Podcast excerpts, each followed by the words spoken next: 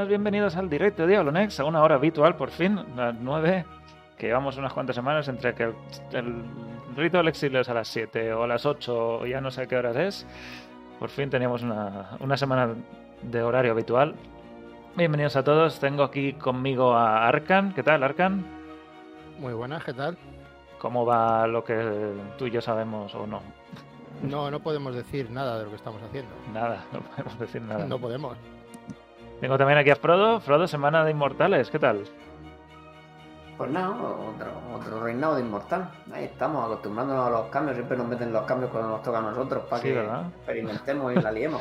Ahora hablamos de- del cambio ese de Kion, que a algunos les ha parecido bien, otros no tan bien, pero bueno, a ver cómo, cómo ha cambiado la cosa. Y tengo también aquí a Rob. ¿Qué tal, Rob? Yo muy bien, yo puedo hablar de lo que queráis porque no estoy haciendo nada que no se pueda hablar, así que encantado. Encantado. Tú no puedes contar que has comido, ¿no? Siempre nos todo cuentas que que cenado, que has. Rob. No he cenado, tío. No No, has cenado todavía. Es que tarde. comido muy tarde. Bueno, llevo un día, no digo nada. Venga, que nos liamos. Bueno, pues vamos a hablar de Diablo Inmortal, del ese mini parche que, aunque sea mini, el más mini parche que ha habido hasta el momento, hay un cambio muy importante que a Frodo es el que más le ha gustado de todos los cambios que ha habido hasta el momento en Immortal. Ahora lo vemos bien. Vamos a hablar del data mining un poquito también de este parche, que tampoco hay demasiado, pero nos va dando ideas de qué es lo que se viene para el próximo parche gordo. Y sobre todo vamos a hablar de los últimos eh, partes de la entrevista de IGN a, a los diseñadores de, bueno, Joe y director de Diablo 4 y Rod Ferguson, que hay muchas cositas que sí podemos hablar de Diablo 4 y también repasaremos al final cuando, cuáles son las pistas que tenemos de la fecha de salida de Diablo 4. Así que, bienvenidos, empezamos. Los demonios son fake news. Es todo una conspiración de los medios. A pesar de haber presenciado todo tipo de misterios, sigue dudando de mi misión.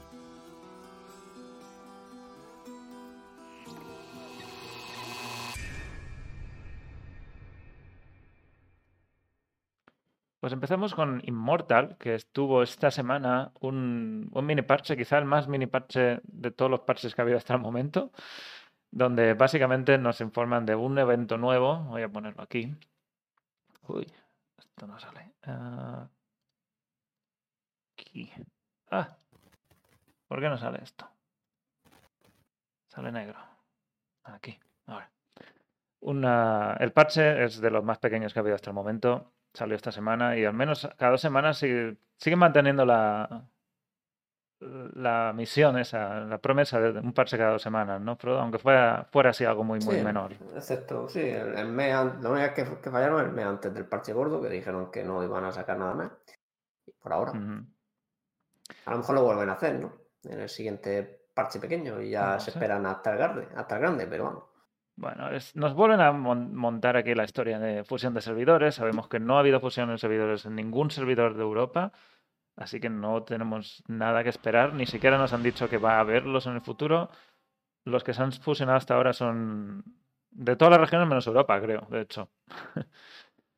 Eh, seguimos esperando a ver si hay algo que, que nos afecte a nosotros. Y ha habido algún problemilla también con las fusiones, que no se han pasado bien algunos clanes que seguían siendo sombras, han pasado, los han quitado de sombras, eso también eh, destroza un poco las estadísticas que hay a final de ciclo con el, ¿cómo se llaman? Actas de valor, ¿no? Que dan un porcentaje de, Sí, de daño. de daño recibido, de daño hecho, algo así, o daño de vida. No, daño y vida, daño, y Daño de vida. vida, básico.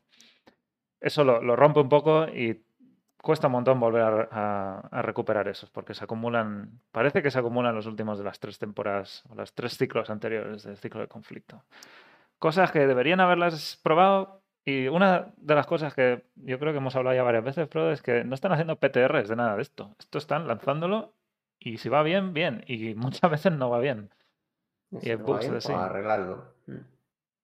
Sí, están, no sé, no sé muy bien si tienen previsto en algún momento hacer PTRs de, de Immortal. Pues no lo sé. El problema es que deberían ser en PC y no, a lo mejor no quieren por eso. Porque en, en móvil es muy difícil hacer PTR. ¿eh?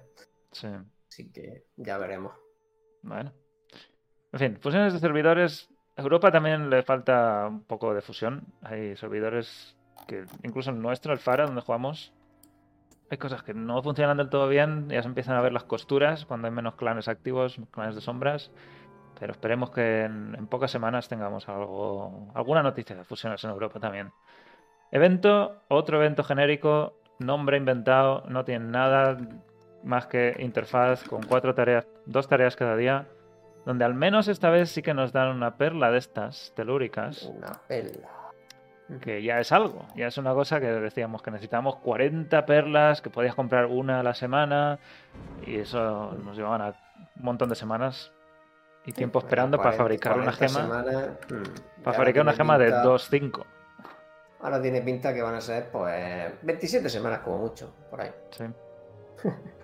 Vamos, un poquito bueno. mejor, un poquito Es una, bueno, es una diferencia considerable. Todavía está a lo mejor algo lejos de donde debería estar, pero bueno. Sí. Pero bueno, parece que los, los pusieron también en la luna, en el evento de la luna. Sí. Lo han Sí, puesto en este. tenemos una cada mes máximo, o sea que. Estaría bien. Bueno, parece que todos los eventos vayan a tener una perla de estas. Así que. Bien, bien. No bien de todo, pero va- vamos por buen camino en cuanto a las perlas que te permiten fabricar gemas de 5 estrellas. Un conjunto nuevo. De vez en cuando meten algo así que se vende. Son. En este caso, mil orbes. Fin, si os interesa, pues lo podéis ver dentro del juego. Se ve, se ve mejor. Y vamos a lo que me interesa. Eh, bueno, primero que han metido estos cambios que ya los vimos la semana pasada, la reunión de las sombras la, adelan- la atrasan una hora, pero con la hora del servidor ad- adelantada, al final a nosotros se nos queda la misma hora. Eh, la hora efectiva es la misma, aunque para el servidor es una hora más tarde. Y la- lo de los iranatos, que se metió hace un montón de tiempo, no sé si en el primer parche, de hecho, uno de los bueno, dos bueno, primeros, pues, muy, muy creo que pronto. fue el segundo mes, a lo mejor el tercer parche pequeño, como mucho. Sí. Que estaba siendo a las 12, coincidía con otros eventos, y ahora lo han movido a las 12 y media de servidor, y han añadido también a las 9 para que no sea solo por la mañana. Otra oportunidad más para que se pueda. eh, para poder acceder a este evento. De hecho, está siendo ahora mismo. Bueno, con la hora del servidor no. Ah, no, es verdad. Sí. Hace una hora. Hace- que es un lío esto. Y no, no parece que vayan a cambiar nada de la hora del servidor. Si nos vamos a tener que acostumbrar a contar todo una hora más tarde. Una hora antes. Hasta que hay otro cambio de hora. Pero bueno, el cambio importante es que han añadido una forma de fabricar objetos de conjunto específicos usando un una material que ahora me han llamado volutas fabulosas, que el nombre también se las trae, que se consiguen al reciclar objetos de conjunto que no necesitas. Entonces es una forma de que además te piden 5 para fabricar el que tú quieras. Con esto ya muchos de los problemas que se estaban viendo de que los objetos de conjunto no caen tan a menudo, que era muy complicado conseguir un mismo set, que tienes que farmear mazmorras específicas, esto se relaja muchísimo. Se, se diluye mucho esa necesidad de ir a una mazmorra concreta. Con cualquiera, con cualquier, cualquier legendario de tipo set, cualquier conjunto, objeto de conjunto que te caiga ya te ayuda a conseguir lo que tú realmente quieres. Y Frodo, tú tienes una opinión muy positiva, ¿no? De este cambio. Sí, sí, es un cambio muy bueno, que soluciona pues todos los problemas de, de un plumazo. Junto con darte prácticamente que saca de los que tú quieres, como si sacaras casi el doble de conjunto realmente. Es una burrada. También. Y con, mucha, ma- y con mucha más seguridad, claro. Exacto. Además que eh, apuntas directamente, me falta el cinturón de este conjunto y te, lo fabricas directamente. No es, no es, no hay aleatoriedad ya en el conjunto que te Claro. salga ni nada de Sí, eso. sí, es que exactamente, por ejemplo, terminarte un conjunto desde que empieza una dificultad, ahora es exactamente la mitad de tiempo. La mitad de tiempo. Es incluso sacarte- posible, ¿no?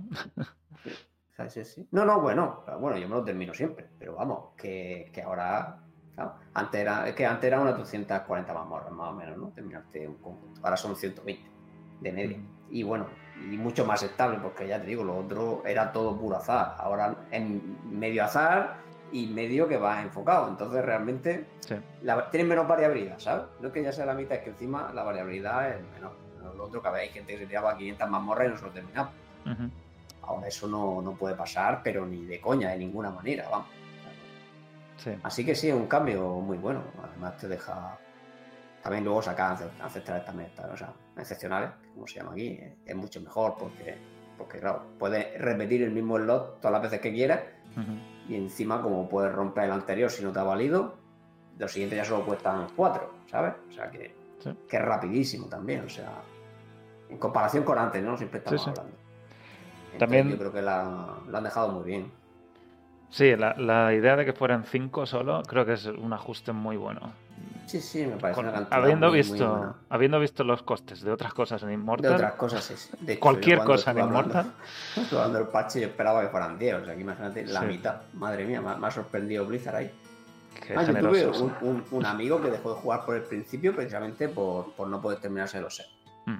Intentó sacarse su set de cuatro piezas, no le salía, se repetían ocho veces el mismo, la misma pieza menos, que, menos la que él quería y dejó de jugar por eso. Sí. Fundamentalmente dejó de jugar por eso. O sea, que imagínate si, si puede ser importante tener algo así en el juego. Un poco tarde, pero bueno, ahí está. Sí, bueno. También te quita, nosotros hemos, todos los que hemos reciclado hasta ahora han dado esquirlas resplandecientes, así que Sí, sí, esos son menos también. Va a ser más difícil subir los, los normales en este caso. Los, legendarios normales. Pero bueno, un cambio muy, muy pedido y muy, muy bien metido ahí. Este es el parche que, que básicamente es el cambio grande. Luego hay otras cositas que también nos dijeron la semana pasada, que iban a meter dos tipos de fragmentos para poder vender gemas de más alto nivel en, la, en el mercado.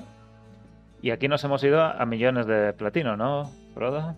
En Sí, gemas sí, de alto nivel. que es un millón trescientos y pico mil de platino, creo que es lo máximo. Vendiendo unas 5 estrellas a nivel 5. que es la más es lo más caro, claro. Y Sí, sí. a veremos si eso mueve algo un poco más el mercado, no sé, porque No, de- de, dos, de rango 2 y rango 3 sí, pero de rango 5 es complicado llegar con solo subidas de fragmentos no vinculados. La verdad es que no, no creo que veamos mucho movimiento por eso, pero bueno, ya veremos. A ver cómo resulta. Y ya está, el resto son cambios pequeñitos. ¿Qué te parece esto de la realidad? Dicen que han mejorado la interfaz. Yo no la he visto porque no, no soy... Sí, ha creado algunos problemas. Ahora es que la gente se puede apuntar a una cola y luego tú eliges de esa cola los 48 que van. Hmm.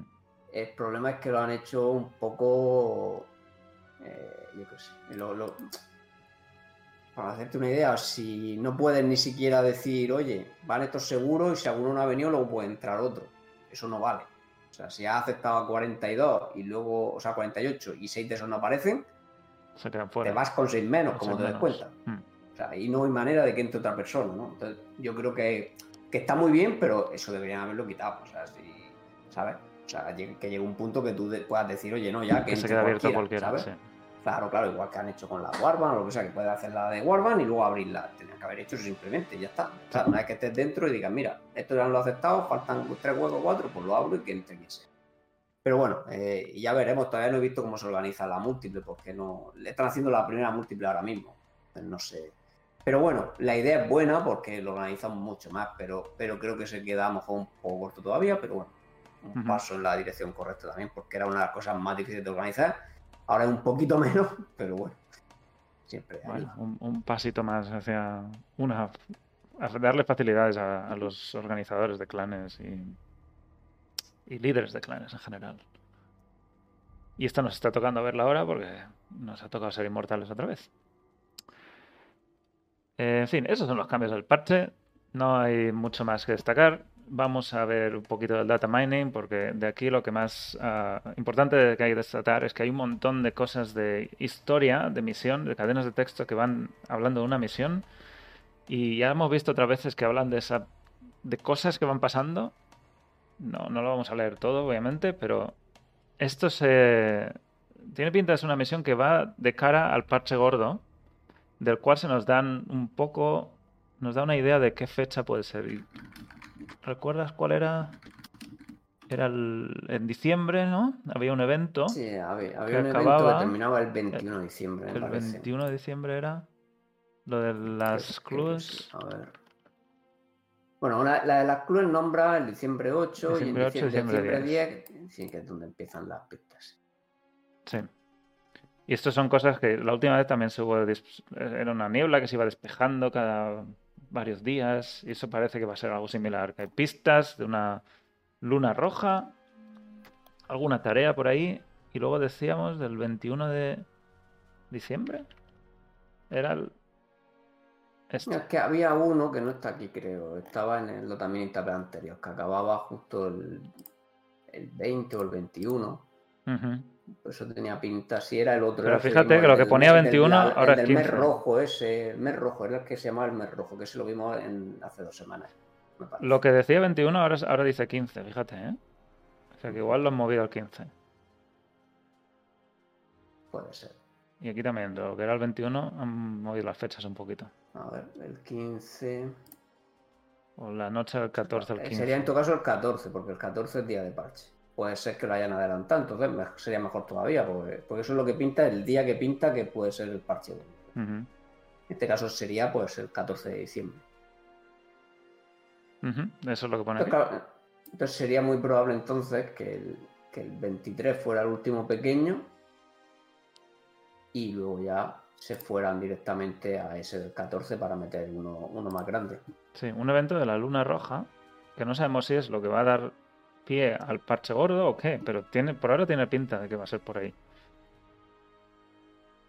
Teníamos también algo de los enemigos, los... Esto me parece muy curioso. Que es para añadir bots, enemigos y amigos. No sé si, sabe, si esto es para algún campo de batalla o alguna especie de PvP, que son amigos y enemigos. Crear un equipo de bots enemigos. Quitar todos los bots. En fin, cosas que puede ser que si no tienes gente suficiente te deje añadir bots para jugar con ellos. En la, una warband con bots, ¿te imaginas? Menos puedes seguir jugando solo. Bueno, bueno, no puedes jugar solo. La falta que sean muy tontas, pero. Sí. Eh, ¿Qué más? Lo de Tirael. Parece que hay algo de Tirael por ahí. Que tienes que protegerlo, que tiene que ha recibido daño. Pero Tirael, en, en los años de Immortal, Tirael no existe. Tirael está regenerándose en el arco cristalino. Ya, no sé. Arkan, vamos a tener que mandarte ahí a ver qué pasa, ¿eh? Está muerto. Por eso. Está muerto. Algo de Tirael hay ahí, no sé si será una visión o qué. Algo Pero tipo. bueno, su alma, a lo mejor está su alma solo. Ah, bueno, sí, es verdad, el alma. plan como- claro, a lo mejor es como los Mm. Jedi, que nos aparece tirar y nos va hablando, yo qué sé. Ahí en espíritu. Bueno, al- alguna misión también por ahí de A lo mejor Tirael. Tuncule, ¿no? Se nos va todo el rato ahí detrás contándonos su vida. Sí. Y lo de Punto Tormenta, que también lo vimos la parte la semana pasada, me parece. Pero ya empieza a haber más, más traducciones en español, lo cual es que está más cerca este evento. Que no sé si está relacionado con lo de la luna roja o qué, pero hay cosas ahí también que hay que tomar un, Sí. un algo. Fuerte ese que hay que defender, Fuerte. ¿no? Con la torre, hay una de la torre, pero esa creo que está toda en inglés. Aquí. El áncora negra, hay, cositas por ahí. Mm. Hay cositas, algo de, vol- de Volta Westmarch, eh, Zatam, que se supone que es el nombre del servidor español, aparece por ahí. Así que eso está ya. Vamos a tener. Vamos a conocer quién es ese Zatam dentro de poco. Eh, ¿qué más? Hay un montón de poderes legendarios que van a activarse en el futuro. Imagino que el parche siguiente ya toca, ¿no? Seis objetos nuevos, a lo mejor en dos No lo semanas. sé. Debería ser en el gordo, pero bueno, a saber. Hace poquito que han metido lo último. Pero sí, el caso es que están ya en español y todo. O sea, los nuevos legendarios están en español. Sí. Y esto. Esto es la pluralidad. Em, ¿Qué era esto? A ver que lo lea. Esto es, es algo raro que parece para, para hacer gemas legendarias. Algo de gemas manera, aparentemente, sí. Es las 50 llaves inmortales mejoradas. Esto lo vimos también en su día. Pero está sin traducir todavía, así que le puede quedar un par de, un par de parches. Hay distintas llaves, unas mejoradas, otras flash. Y cada una tiene una, una forma de usarse para generar más gemas Sí, legendarias. que es muy similar a los blasones, pero, pero Sí. de, otra, de otra manera. Pero bueno, ya veremos lo que es. Igual son blasones también, están traducidos como llaves. Sí, pero bueno. Pero Immortal. Que claro, no tiene sentido traducir, ¿no? Blasones legendarios como, como. Es que Flash es la palabra diferente, ¿no? A mí, Sí. Fortifying. no, espérate. Flash, Fortifying está aquí arriba. Flash Fortifying, esto es doble. ¿eh? no, o sea, que no, que no, no coinciden, o sea, me refiero que lógicamente blasones legendarios, legendarios no lo van a traducir como Flash, imagino, o sea, que me refiero que no es lo mismo mal traducido, ¿eh? Parece otra cosa diferente que están haciendo. Pero bueno, ya veremos, lo mismo que da en nada, de todos modos, ya sabes tú que no- Sí, nada, esto significa que vaya a salir. Eh, pero en fin, hay, como siempre decimos, hay cosas que están haciéndose. Hay algo que se acercan por el norte, por el sur. Esto del punto tormenta este que han traducido así a lo wow. Muy raro. tipo, tipo Blizzard. Sí, pero en Diablo nunca hemos tenido esas traducciones y a mí me chocan mucho, ¿eh? Que traduzcan cosas así. en fin, no, no hay demasiado que destacar esta semana del, de data mining, pero hay misiones gordas con un montón de texto que van a ser larguitas y ya veremos por dónde van los tiros en el próximo parche. Lo último que quería de- comentar de Immortal es que esta semana ha sido el informe financiero, que ya no tiene conferencia porque están en proceso de compra. Y uno de los resultados más, eh, no sé, más impresionantes es la cantidad de beneficios que recibe Activision Blizzard en general en cada una de las plataformas. Y esto, Frodo, creo que lo pasaste tú, donde se puede Sí. ver que móviles, la- los beneficios las ganancias de móviles son las mismas que PC, consola y otros juntos. Es que la mitad de, de todos los beneficios vienen de móviles. Y aquí entran sobre todo los juegos de King, Candy Crush y todos estos que son famosísimos y hay un montón de dinero metido. Pero también estamos ahí con Immortal, de hecho, y con los futuros juegos de Blizzard que van a salir de móviles, el, el Arclight Rumble. Sí, bueno, Hearthstone algo dará, ¿no? El Mucho, Hearthstone ¿no? también. Pero, pero también dará algo y también hay un Call of Duty, ¿no? En Hay un. Call of Duty que salió en móviles hace unos meses. Sí. No, bueno, si está es lo que decimos siempre, que la gente no sabe realmente lo que se gana en móvil y por eso todas las compañías están cada vez invirtiendo más en móvil y, Blizzard también, por eso tanto, tanto juego ha intentado ya hacer en móvil, ¿no? Que muchos lo cancela, pero Sí. Se dice que hay un 10% de mejora de beneficios entre los últimos informes y este. Así que podría ser un 10%, gran parte podría ser probablemente Diablo Immortal. Para que os hagáis una, cantidad, una idea de la cantidad de, de beneficios que los juegos móviles tienen, aunque como jugadores de PC pues no nos entusiasme la forma en la que se monetizan y lo veamos muy eh, poco amigable para el jugador al menos. Incluso bueno, todo lo que se ha comentado, free to play, pay to win, eh, etcétera. Por mucho pay to win que sea Immortal, les está dando unos beneficios enormes y. Y en fin, les, les da más motivos para seguir por ahí. Nos gusta o no, así, así es como, como son las cosas. ¿Algo más que comentar de Immortal? ¿O pasamos a.? no, yo A lo que, chulo. que ya está bien. ¿no? Si enseguida vamos a tener un, un parche más, ¿no? Queda Dos semana y media, ¿no? Para sí. el siguiente es. Dos semanas y media.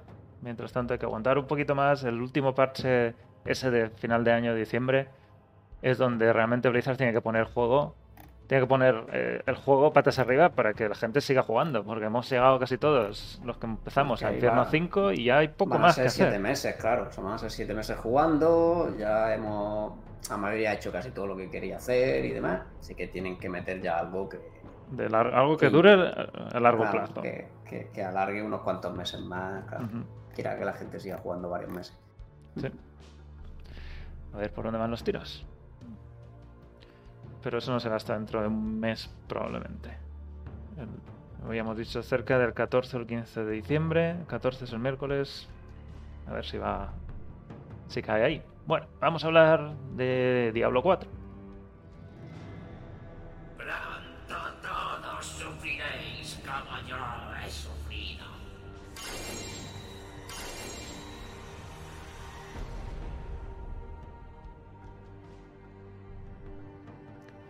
Diablo 4, Diablo 4 que está en beta confidencial. Aquí voy a recuperar a Arkan y a Rob. ¿Qué tal? ¿Estáis por ahí? Estamos Sí, por sí. aquí. Bueno, pues vamos a, hablar de Diablo 4, de lo que no podemos hablar, no hablaremos, pero de lo que sí podemos hablar es de las entrevistas de IGN que han ido saliendo, que las van sacando a cachitos. cada, cada pocos días sacan un poquito más y un poquito más y nos van dando, al menos nos van contando lo suficiente para que podamos aquí dar nuestra opinión de lo que van contando, porque no podemos decir nada de lo que está pasando en la beta confidencial La que no existe. la que no existe. La primera publicación habla de los niveles del mundo, jefes, objetos legendarios. Y aquí nos cuentan algo que ya vimos un poquito en algunas filtraciones eh, de cómo se va a organizar la dificultad, los niveles de dificultad en Diablo 4. En la saga Diablo siempre ha habido la, costumbre de tener varios niveles de dificultad, donde acabas uno, vas al siguiente, vas al siguiente. Eh, normal Pesadilla Infierno en Diablo 2, en Diablo 3, bueno, han cambiado varias veces, pero empezaron con normal Pesadilla Infierno y Averno.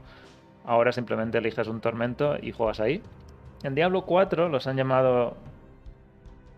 Hay, hay un total de 5. 5 niveles. El primero y el segundo están disponibles desde el comienzo, desde el nivel 1 del personaje. El segundo, el nivel 2, es el que se considera un poquito más complicado y obviamente cuanto más nivel de mundo, mejores recompensas, lo de siempre. Más legendario, más objetos épicos, ¿no? Cada vez más épicos, les gusta decir. El, el nivel 1 se supone, de nivel del mundo 1, se supone que será para gente que va a empezar, no quiere demasiadas complicaciones, jugar la historia tranquilamente. Y, el nivel 2 es en el que todos nosotros deberíamos empezar a jugar si ya tenemos un poquito de experiencia con, con este tipo de juegos. Y es a partir del nivel 50, que es donde se termina. Es, la mitad. Los niveles máximos del personaje son 100, 50 normales y 50 leyenda. Y el 50 es la mitad. Es donde se desbloquean los, el resto de los niveles. Y lo curioso es que eh, en Diablo 3 al menos hacen algo parecido, que necesitas acabar una falla superior de cierto nivel para poder crear una partida en un tormento superior. Lo que tienen aquí es un jefe, ¿dónde lo pone? Bueno, lo pone un poco más abajo. Hay un jefe que necesitas derrotar que te desbloquea el siguiente nivel del mundo. Y le da también un poquito de, de, de objetivo, ¿no? De terminar el nivel es cuando hago esta acción. Y entonces ya puedo pasar al siguiente. ¿Lo veis? ¿Cómo lo veis? ¿Lo veis bien? Esta, Sí, este des- desbloqueo como- así. Y no lo simplemente eliges lo que tú comentan- quieres. Comentan en la entrevista eso que consideran que cuando puedes matar a ese boss que estás listo para empezar la otra dificultad, ¿no? Como ya sabes tú que luego puede no coincidir del todo, pero sí, parece un modo interesante de hacerlo, ¿no? Jefes que además tienen pinta de ser distintos en cada uno de los niveles, por lo que entiendo en la entrevista. O al menos el del último nivel, sí que dicen, al nivel tiene habrá uno todavía más, que es que básicamente más de ya, ya no hay nada más que hacer. Ya lo has conseguido llegar al final. Solo esperemos que eso no esté en el pase de batalla, ¿no? Ni, cosa- Exacto. ni en el diario de temporada. Eh, pues sí, porque subir a 100 tiene pinta que, que no Que va a costar. Sí, dice que Pero va a sí, ser- yo creo que yo creo que es mejor porque así orienta a la gente un poquito un poquito va como más orientado a que realmente te equipas un poco, subes, te equipas un poco, subes, no va a lo loco además. Lo que pasa es que puede llegar un punto en que, bueno, esperemos que no, si pasa como Diablo 3, que cada vez van haciendo más potentes las cosas, que, que- que se, que prácticamente se te, vaya lo las manos. te lo saltes muy rápido, ¿no? Pero en principio, pues la idea es que sea mucho más progresivo y da esa sensación, ¿no? De que ya soy un poco más poderoso, me voy a otro tier de mundo y luego a otro. O sea que Bueno, pues eh, dificultades, algo clásico en Diablo. Creo que todos esperamos algo similar. Y lo, lo de siempre, los más altos, niveles más altos, opciones de botín adicional, como sagrados y ancestrales. No sé si se habla públicamente de los objetos sagrados. Eso se me escapa ahora mismo. ¿Recordáis a alguien? Creo que en la entrevista mm, solo nombraban que porque estaban en medio, ¿no? Ya está. Pero creo que no, que la primera vez que lo han nombrado es aquí, quitando alguna filtración que haya podido haber por Sí. ahí, pero. Hmm. Bueno, ancestrales no no me suena, ¿eh? ¿No te suena? Yo no he visto nada. Yo no, yo no he visto La, nada. la verdad es que lo mencionan, creo que esta entrevista. Hmm. Y ancestrales son los, los que equivalen a los ancestrales de Diablo 3, con unas estadísticas eh, un poquito mejores. El, el rango Ah, pero- máximo un poquito mejor. ¿Mm? No, no es comparativo a los objetos de élite y tal que había en Diablo 2, ¿no? Es, es más como los, los Primal y todo esto de Diablo 3. No, es distinto. Es que no es ni una cosa ni la otra, pero bueno, tampoco se pueda dar mucho detalle, ¿no? Pero digamos que se parece más a Diablo 3, vamos a decirlo así. No es tampoco igual, pero. Ujú. Luego habla también Lo del último boss, Mm. eh, no, o sea, ¿sería más rollo como un Uber, creéis? ¿O, o será más como, o sea, un jefe intermedio como para quedarte a gusto, cerrar el diario de temporada y luego meterán cosas más chungas?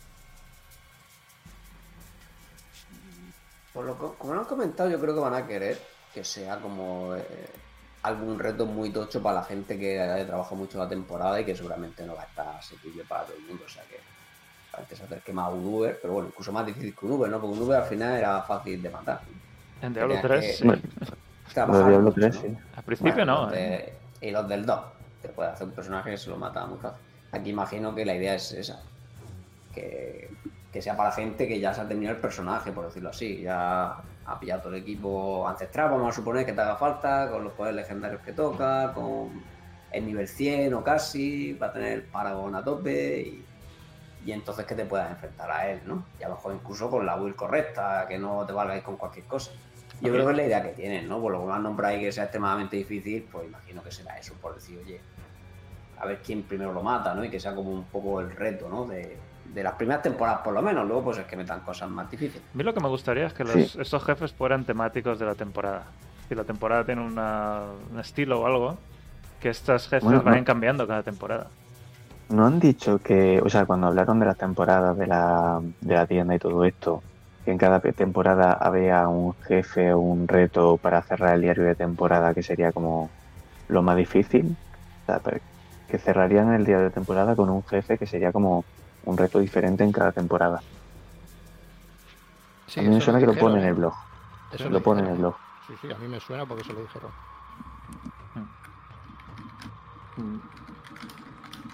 Todas estas cositas que, que- que cambien cada temporada, ¿no? De alguna manera. No Sí, hombre, lo- y lo guay de esto es que fuera acumulativo y que al final pues fueran haciendo un, un poco lo que pasa en el PoE, ¿no? Un elenco de jefes finales ya V, chungo, para, para que luego el endgame tenga sus propios jefes y su propia su propia línea de ir cargándote a uno a otro y cada vez avanzando más. Ujú. Que acabará siendo algo parecido al Infertario, supongo, pero en caso de que lo hagan así. Sí. De todas formas, que bueno, tampoco. Es que no, esto tampoco se puede decir del todo. Pero bueno, es que yo creo que en la entrevista no lo dicen así. Jefe de mundo, dicen en la entrevista, no. No son jefes de mundo. No son jefes de mundo, esto es la traducción. Son- como- No, pero no hablamos de entrevistas, ¿eh? Estamos hablando de... No, no, pero me refiero que, que estos bosses que no son bosses de mundo, son mazmorras. Sí, sí. Lo tienes que terminar en Ah, una mazmorra. Yo entiendo que sí. Jefe de mundo porque es jefe de nivel de mundo, quizá. De cada nivel tiene Sí, un sí, jefe. sí. Pero vamos, que no, que Entiendo son, no que son está los jefes pensado- del mundo que hemos visto exteriores, que son una mazmorra con su jefe. Sí, yo entiendo que está hecho para cargártelo con una party. Bueno, no sé si tú solo podrás, No, pero... no lo sé, ya eso, pero bueno. De todas formas, bueno, no creo que te pida una partida en un diablo para avanzar de dificultad, porque nunca lo han hecho, pero. No, no, eh, no. Ya pensando en el último, ¿eh? Pero bueno, Sí. que, que es más sí, como... no, lo que pasa es que será más fácil en party, probablemente, eso seguro. Eh, lo que me refiero es que, claro, lo que estamos pidiendo realmente, si tú quieres eso, es que hagan una mazmorra nueva por, por temporada, vinculada pues, a la temporada y demás. No tiene que ser una mazmorra nueva, diseñada con una de las que ya existen. Más o menos Sí, bueno. temática, pero Claro, que ya exista. Sí, bueno, bueno, entonces tienes que cambiar una mamorra que ya exista y cambiarla. La totalmente temporada de los lo que ahogados. pues sea, la mazmorra final tiene pinta con. Tiene esta sí. temática, yo qué sé. Sí, lo pues bueno, al final hay que situarla en algún sitio y hay que ponerle edad. Sí. Pero bueno, sí, sí pueden hacer perfectamente meter alguna mazmorra modificada específicamente para esa temporada. Pues, si al final las X tienen a patadas como, como las han diseñado, ¿no? Con el sistema ese que vimos, ¿no? Claro. O sea que pueden hacer una gran variedad de mazmorras con facilidad. Y ya pues bueno, sería diseñar un jefe nuevo. Yo creo que un jefe Después cada una llave para que solo pueda entrar a nivel 100. O bueno, es que más da. Si, No, si te entras antes, tú ves- te va a cuando un golpe. quieras, y, tú, claro, tú ves cuando quieras y pues si alguien Te lo das consigue calamones hacer- hasta que. Si alguien lo consigue hacer cinco niveles antes, pues bien por él. Claro. Sí, Y ahora como, el- como a nivel de pesadilla. Yo me lo pasé con nivel 35, pero me dio igual. Porque los objetos que caen en el siguiente nivel piden nivel 50. Pues es lo mismo. El Rush, hay que tener cuidado con el Rush. Ya veremos cuánto se puede hacer también con estos. Con estos jefes que te desbloquean cosas. Entonces, una cosa, la dificultad súper básica esta, ¿sería un modo normal o creéis que es un modo fácil? Un modo para periodistas. La 1 y la 2. La 2 es la que se, será así un poquito más dura. Y la 1, pues facilita, pero tampoco será demasiado fácil, no creo. La 2 te voy a cost- No sé, no sé cómo describirlo. La 1 debería ser la 0. Es- O sea, que una persona que juega Diablo pero que empieza a jugar ahora el 4 por primera vez, vosotros recomendaríais bueno, la 2. vosotros Más, más creéis experiencia, que- mejores objetos. Empiezas ya más Sí, fuerte. ¿no? empezar un poquito más veré- difícil. No sé, yo creo que un jugador que no tenga mucha práctica, probablemente en el 2 va, va a morir. Sí, sí, está, eso está veces. claro. Si es que, vamos a ver, si es que es lo mismo, tú coges un jugador que no haya jugado nunca a Diablo 3, me da igual que haya jugado a los que tú quieras, y lo pones a empezar el juego desde el principio, ya te- no te digo ni nada, en difícil. No te voy a decir ni maestro ni nada, en difícil. Y te aseguro que ese jugador, el primer ítem, se tira tres años peleando con él. O sea, Lo que pasa es que en Diablo también 3 al final da un poco es igual. que- te cae un que objeto la- y te, te subes tres dificultades. Luego no te cae nada, tienes que Sí, bajar. no, no, ya, ya, Eso ya, bueno. eso está mal. me refiero que es eso, que realmente el arranque pues, puede ser difícil si no tienes práctica, porque, porque sí. Es que Sí. en cuanto tienes un poco más de vida, si no sabes lo que estás haciendo, no te estás equipando bien, o te despistas, o no te equipas, o tú no sé qué, o, o la build te la haces que no sabes lo que estás haciendo. Ujú. Al final, pues muy fácil que- que sea entre comillas para alguien experto, para el otro es difícil. Que no. Bueno, vamos a, vamos a seguir. Nos, nos estancamos aquí. Eh, cinco niveles de dificultad se abren matando a un, jefe para pasar al siguiente nivel. Eh, y cuanto mejor nivel, pues más. Mejores recompensas. Luego hablar un poco de. Sí, por recordar que los objetos legendarios. El poder legendario ya no está eh, enlazado a un objeto concreto. Algunos pueden salir en cualquiera de los objetos. Por ejemplo, este sale en unas botas, este sale en un peto. Y se pueden extraer esas esencias, similar a lo que es Immortal, pero la esencia se, se mete en otro objeto concreto.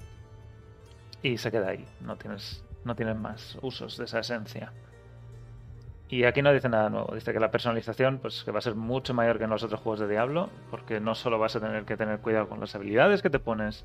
Y hablamos la semana pasada largo y tendido de los árboles de habilidad, si os lo perdisteis. No solo habilidades, sino también los objetos. Y aquí también entra un poco cuánto queremos de un lado, cuánto queremos del otro. En, en Diablo 2 está un poco, depende si es una clase melee, es una clase de, de habilidades de hechicería o no sé, de- no sé cómo llamarlo, de, de, rango o de melee. Y en Diablo 3 todo se basaba en los objetos. Y aquí parece que volvemos un poco a mitad a mitad. Quieren que vaya personalizaciones por una parte en la- las habilidades y en el árbol de leyenda o en el panel de leyenda pero que los objetos también tengan su, su parte significativa. Y aquí habrá también gente que le guste más lo de Diablo 3. La- lo- Como lo, lo orientaron en Diablo 3. que ¿Cómo lo veis esto? No. El- vamos a ver, el principio de tu poder viene de las habilidades que elijas. Luego ya cuando te empiezan a caer objetos buenos, pues ya decides si cambias o si cambias tu manera de jugar.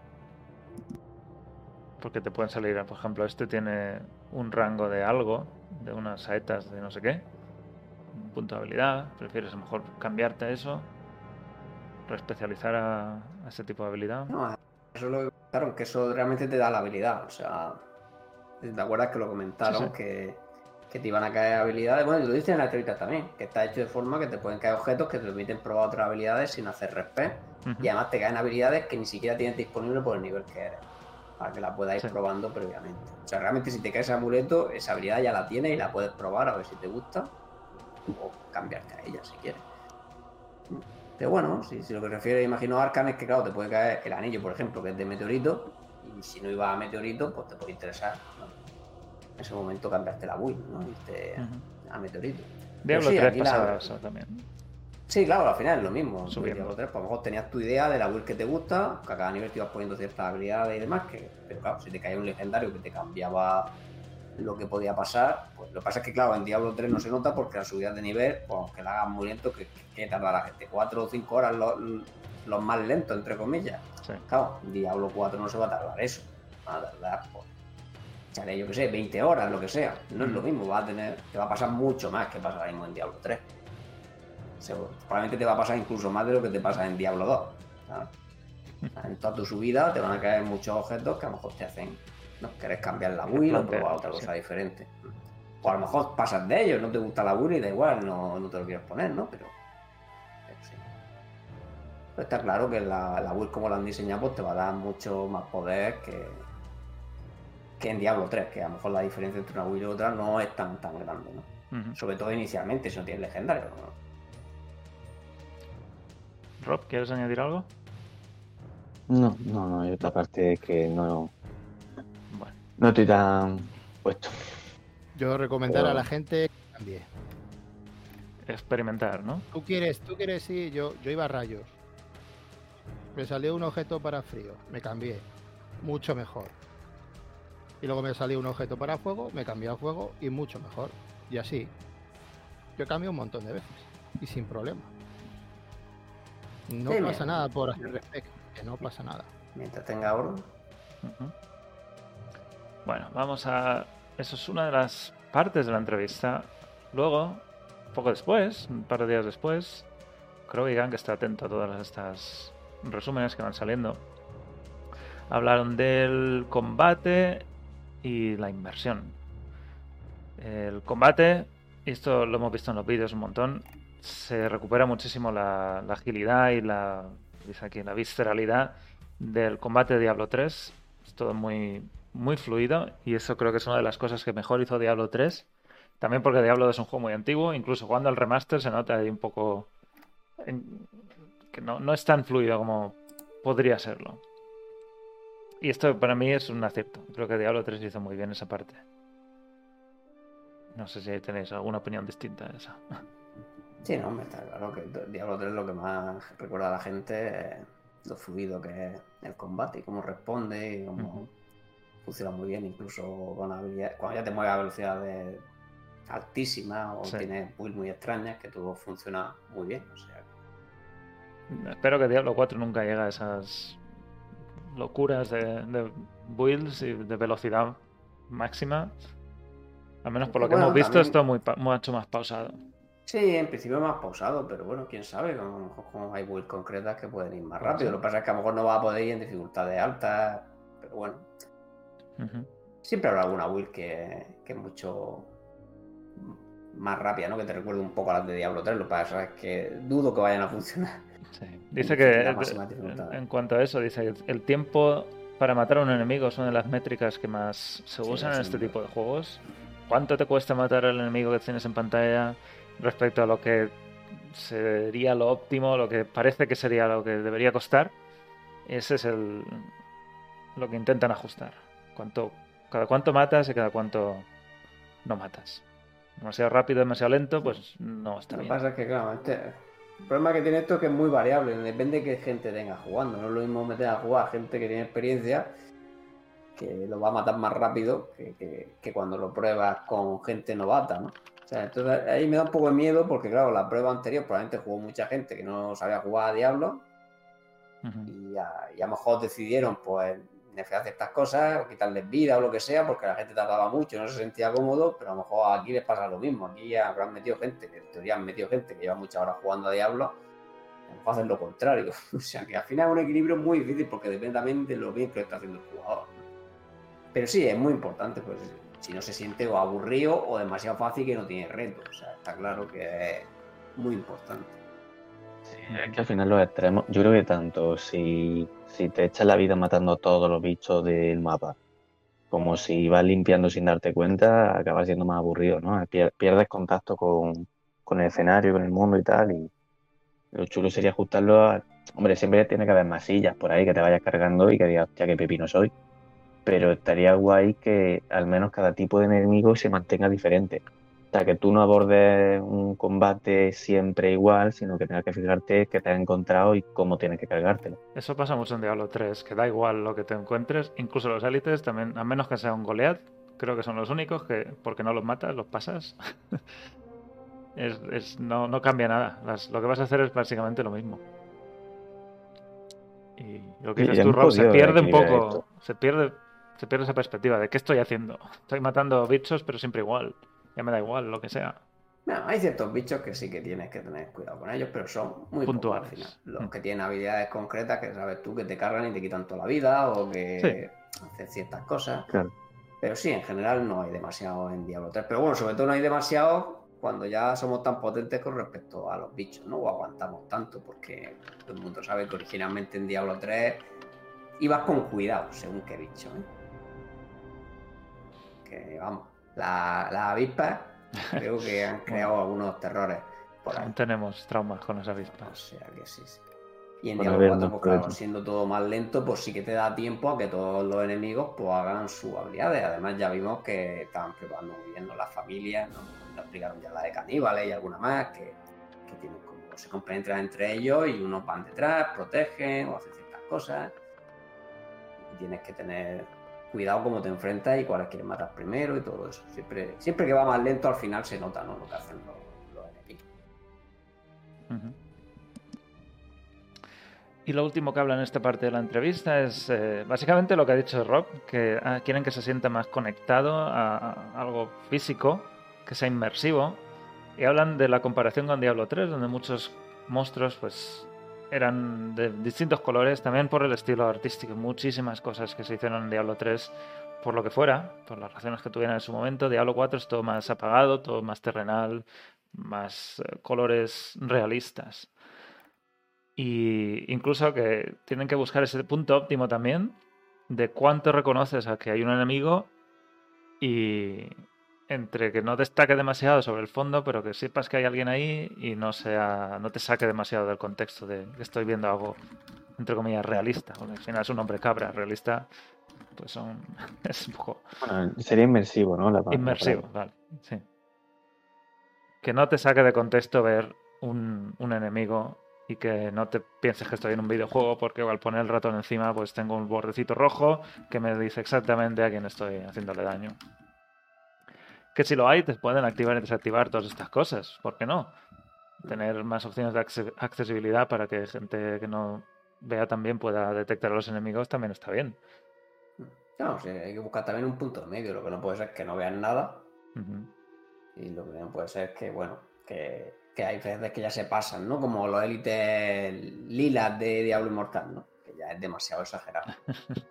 Aquí ya hemos visto imágenes de los élites y, y no, no resaltan tanto, no tienen los iconcitos encima, muy pequeñitos y, son un poco más grandes o lo que sea, pero no tienen un color especial, ni te brillan, ni tienen otro tipo de cosas, ¿no?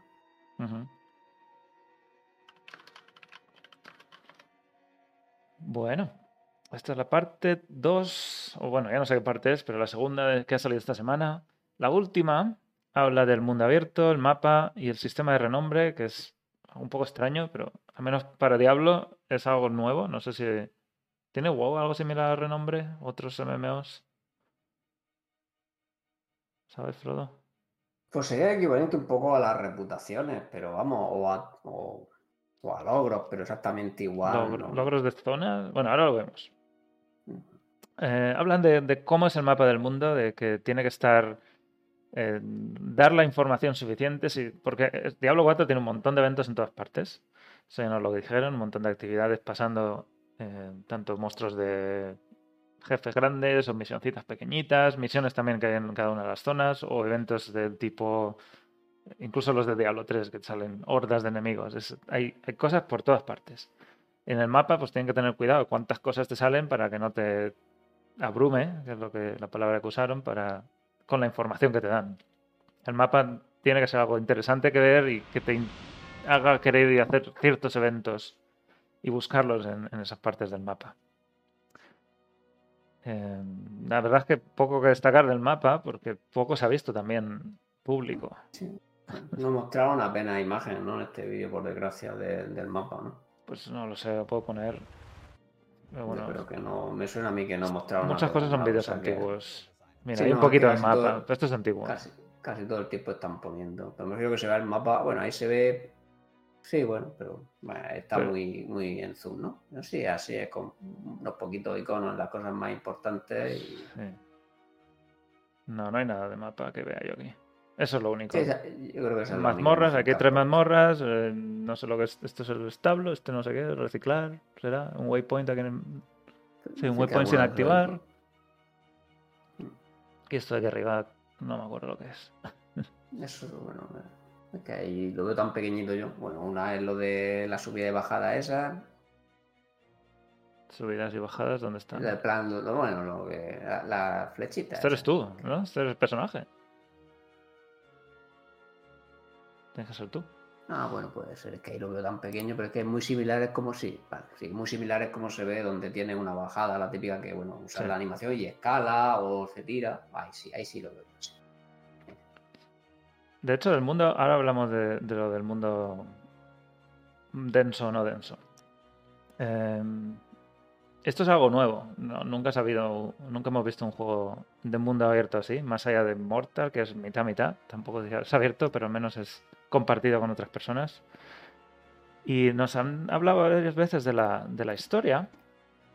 Y lo que parece es que nos vamos a, vamos a tener un prólogo y luego todo el mundo se abre y ya elegimos hacia dónde hacia dónde ir en nuestra campaña.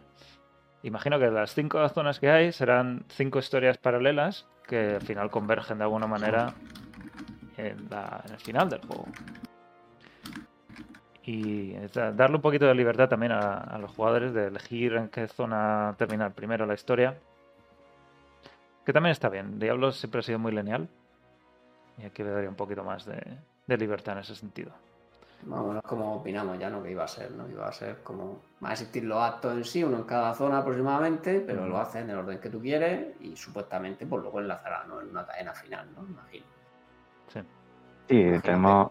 Ya dijeron que había infierno. O sea que. Bueno, a mí me Supongo pinta que. Cuando te termines todo, pues empezará la cadena de infierno o cielo o lo que leche sea el final, ¿no? Claro, convergerá todo en el mismo sitio. El final final será. Yo imagino que será ahí, pero lo de arriba te lo harás como tú quieras. Eh, luego ah, hablan de las misiones secundarias, otro contenido de campaña. eh, me, me veo aquí que habrá una cantidad ingente de cosas que hacer y habrá que ver también cómo nos las van dosificando para que no sean... Porque en, en la beta esta que hay es todo el endgame abierto, tienes todo acceso y no te explican nada y es un poco... Uy, cuántas cosas tengo que hacer, no sé dónde ir. Espero que tengan bien Sí, bueno. explicado todo esto. Empiezas con el sistema como si fuera el modo, ¿no? El modo aventura, por- Sí. más o menos, ¿no? de, de Diablo 3, ¿no? Con más cosas de bloquear, más cosas. Ujú. Así va a ser la temporada. Sí, pero entonces ya deberíamos saber cómo jugar. Ya, ya, ya, Bueno. eso sí, eso sí, pero que las temporadas van a ser así. Sí. Sin campaña y, y ala. Bueno, ya Al final, veremos, como todos jugamos. A, a lo ¿Cuándo- mejor deciden A ver, cambiar un poco. pregunta, Arkan, ¿cuándo fue la última vez que jugaste la campaña de Diablo 3? 2012. Yo ni tampoco ni me acuerdo. Porque creo que con Reaper of Souls la jugué directamente en Reaper of Souls, ni siquiera la jugué otra vez. Pues eso. Que al final lo que queremos es jugar mundo abierto. ese acto y ya está. Eso digo. Yo creo que cuando salió el Nigromante sí me lo hice otra vez todo para ver las conversaciones y todo eso, pero ya está, ahí quedó. Yo es que ni me acuerdo. Yo creo que sí me la hice entera una vez cuando salió Reaper of Soul. Me la hice desde el principio con, con el cruzado. Yo es que quería ver el final y luego ya la jugarías y eso y creo que no, nunca lo hice. De todas formas, bueno, también la podría, vamos a ver, tal y como está, el caso es que es curioso, que donde, como está hecho Diablo 4, sí que podrían dejar la campaña en la temporada y no pasaría nada con la libertad que hay. Mm. O sea, Eh, es la que opción- claro, Yo dejaría que dieran la opción.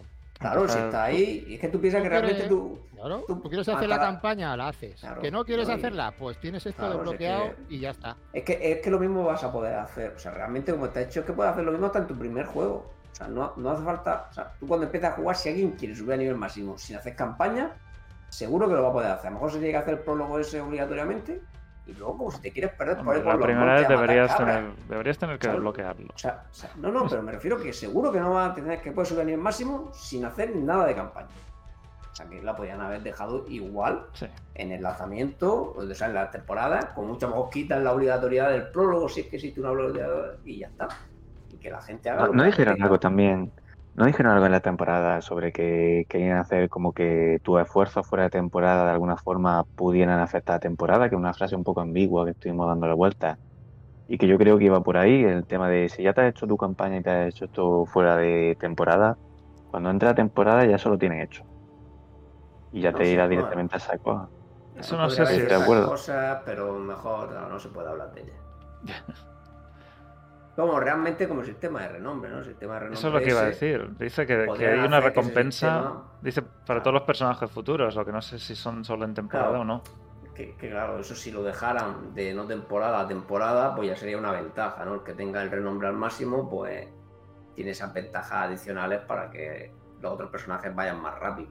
Pero bueno, no sé si es la idea que tienen o se refieren a otra cosa. Ujú. Me parece que es una pena que el sistema de renombre no hayan mostrado más, porque es que no se puede decir nada. Sí. Pero el sistema de renombre te, te da los puntos de habilidad que te da. Ya es que en función del número de puntos de habilidad que saques, puede ser muy bestia, ¿no? Para un personaje nuevo. Hay, bueno, se supone que son logros de zonas de Claro. ese estilo. Y cada logro a lo mejor te da un punto, a lo mejor te da otras cosas. No, pero eso yo creo que está ligado al personaje, no a cuenta. No, esos están a No, cuenta. No, es de, es de cuenta, es de cuenta. Lo que no Casi sé si es cuenta de temporada o cuenta para todos los... Claro, no, no futuros. sabemos eso. Pero es que claro, si no hubieran puesto una imagen de todo se podría hablar más, pero por desgracia tampoco está en la entrevista, lo hablan, pero no han puesto... Me hace gracia que de todas las entrevistas la única que le han dejado poner información nueva ha sido la del árbol La de del árbol, talento, sí. básicamente. Y las demás con mucho le han dado un screenshot, o sea, eh, no sé, podían haberle dejado que mostraran algo del sistema de renombre. Que fuera un vídeo de 5 segundos, si es que da igual, ya te da para contar cosas o para, para ver. Igual está muy verde todavía. No sé. Vale, vale, que tanta cosa no tengan verde, ¿no? Que si no, no sé cuándo va a salir. El año que viene, ¿no? No sé. Bueno, eh, 2024. algo más de aquí. Paso.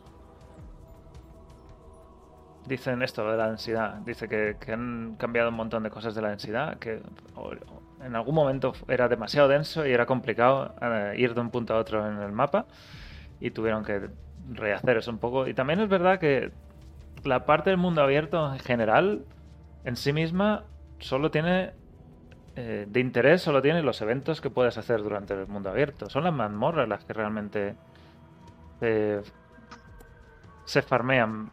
Bueno, se farmea todo, pero el mundo abierto en general no tiene demasiado interés. A menos que vayas a hacer un evento, lo que quiero decir. Bueno, ti- tiene pinta que va a tener bastantes secretos también. que Habrá gente que los Sec- querrá sí, todo. secretos y todo esto seguro, como todos los juegos de Eh, mundo abierto. Las misiones secundarias, pues si las quieres terminar todas, pues tendrás que recorrer todo el mundo también. Pero bueno, en principio, claro, el, el mundo exterior, excepto eventos, el árbol tiene susurros, ¿no? Que te va dando cosas que hacer en ciertos sitios. O, o bueno, o el modo este de, uno de los del endgame, ¿no? Lógicamente, cuando toque la marea infernal en una zona, pues irás a esa zona a hacer cosas, igual que han hecho en Diablo 2, ¿no? Para que la gente vaya a otras zonas, ¿no? Que es muy, muy similar, ¿no? A, a las zonas del terror ¿no? Sí. de Diablo 2. Pero sí, en general, claro, te vas a tirar haciendo lo más importante. Si lo más importante De los susurros, los eventos y las mazmorras, pues es lo que casi va a hacer todo el tiempo. Y bueno, dice la gente, a lo mejor es muy poco denso y no veo a nadie por ahí. Sí, Pues esos son comentarios que, que- se van haciendo en la beta y está bien. Sí, hay, hay gente que se está quejando, pero bueno, lo que digo es que no está acabado y lo que dicen De eso ellos, se trata en la beta. anterior había mucha densidad, a lo mejor ahora han dejado poca y al final buscarán un equilibrio, o a lo mejor hay zonas que no han añadido los bichos todavía, que al final es una beta, o sea, no está todo finalizado al 100%. Ujú. Y al final, claro, no sé, tampoco tiene mucho sentido que absolutamente en todos sitios haya 100.000 enemigos, o sea, no sé. O sea, me refiero, hay zonas que tienen lógica, pero luego no, dentro del camino lleno de bichos. O sea, el típico camino transitado de no sé qué entre dos pueblos que esté todo lleno de bichos porque sí, puede Solo llegar bichos a todos lados, pues a lo mejor tampoco tiene lógica, ¿no? Y diga, hombre, si te sale un poco, pues sí hay gente, ¿no? Pues ya veremos cómo lo quieren hacer que el mundo sea interesante.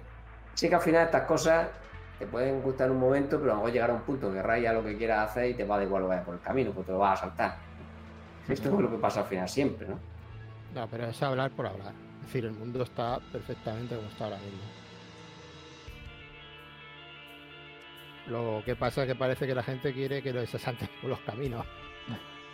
Sí, sí, puede ser. puede Pero ser. el mundo Hombre, a está lo, mejor hay, a lo mejor hay alguna zona un poco más vacía, pero vamos, que no. Sí, el desierto, las zonas que están del final, pero nada más. Algunas zonas del desierto. Bueno, pues esas son las tres partes de la entrevista. No sé si quedará alguna o, o ya se ha acabado. Porque No, comentan por ahí que, la beta, el juego va a salir a. No, realmente esta beta es una beta para que demos feedback a Que una beta que han sacado sin que esté terminado cosas que deberían estar acabados para la beta estándar y para que la gente pruebe cosas y dé feedback. Vamos.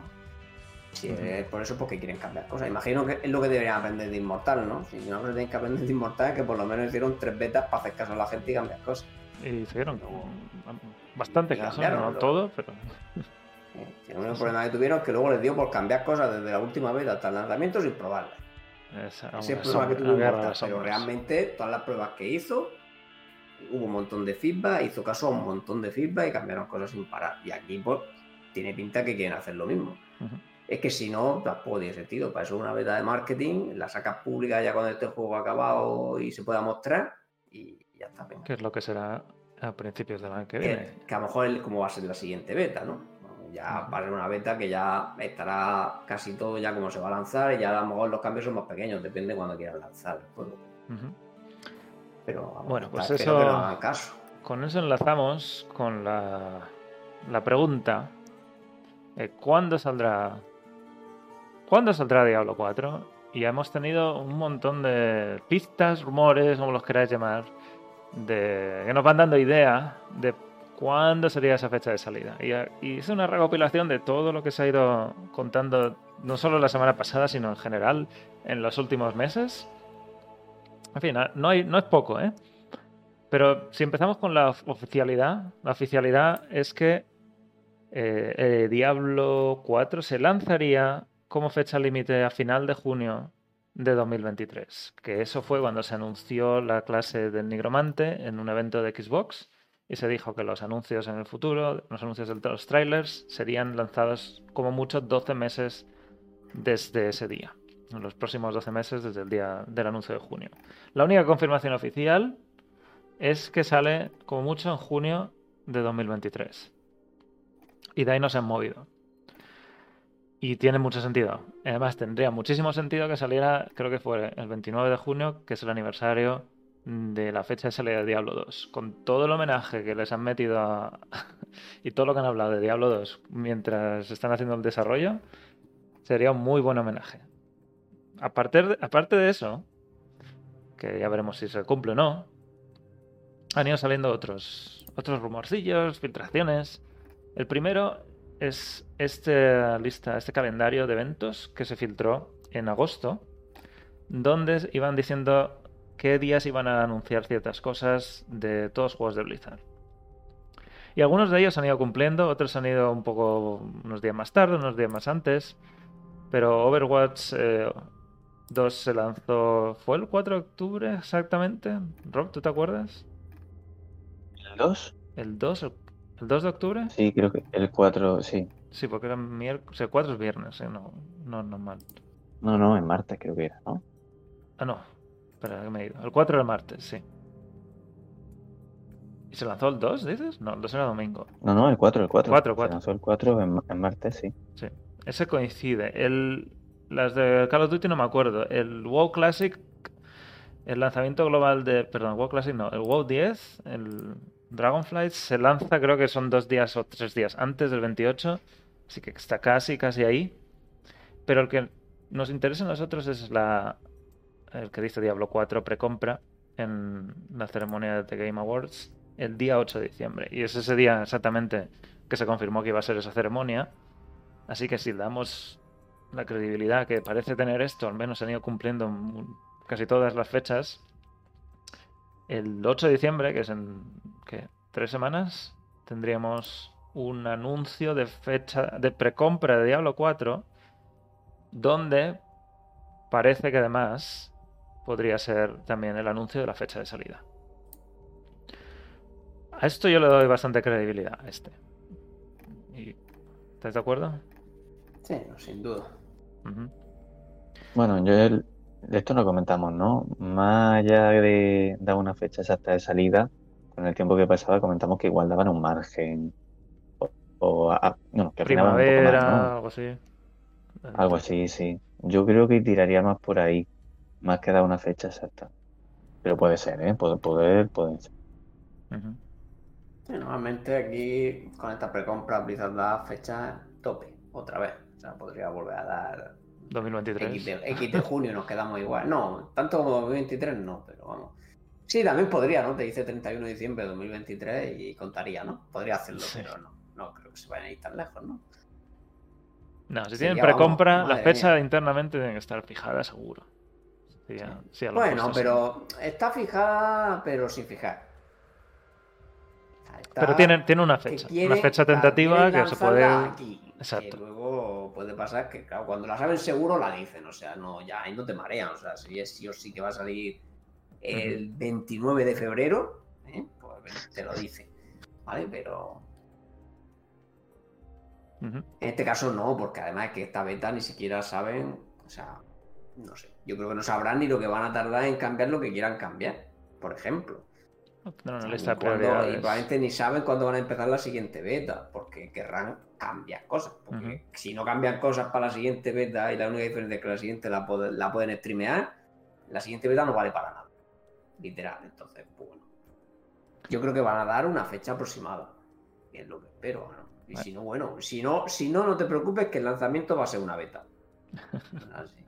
Si, si están van decir una beta, una fecha ya, eh, así sin saber nada y temprana, el juego va a salir como salga y pues ya lo, lo testearemos después del lanzamiento.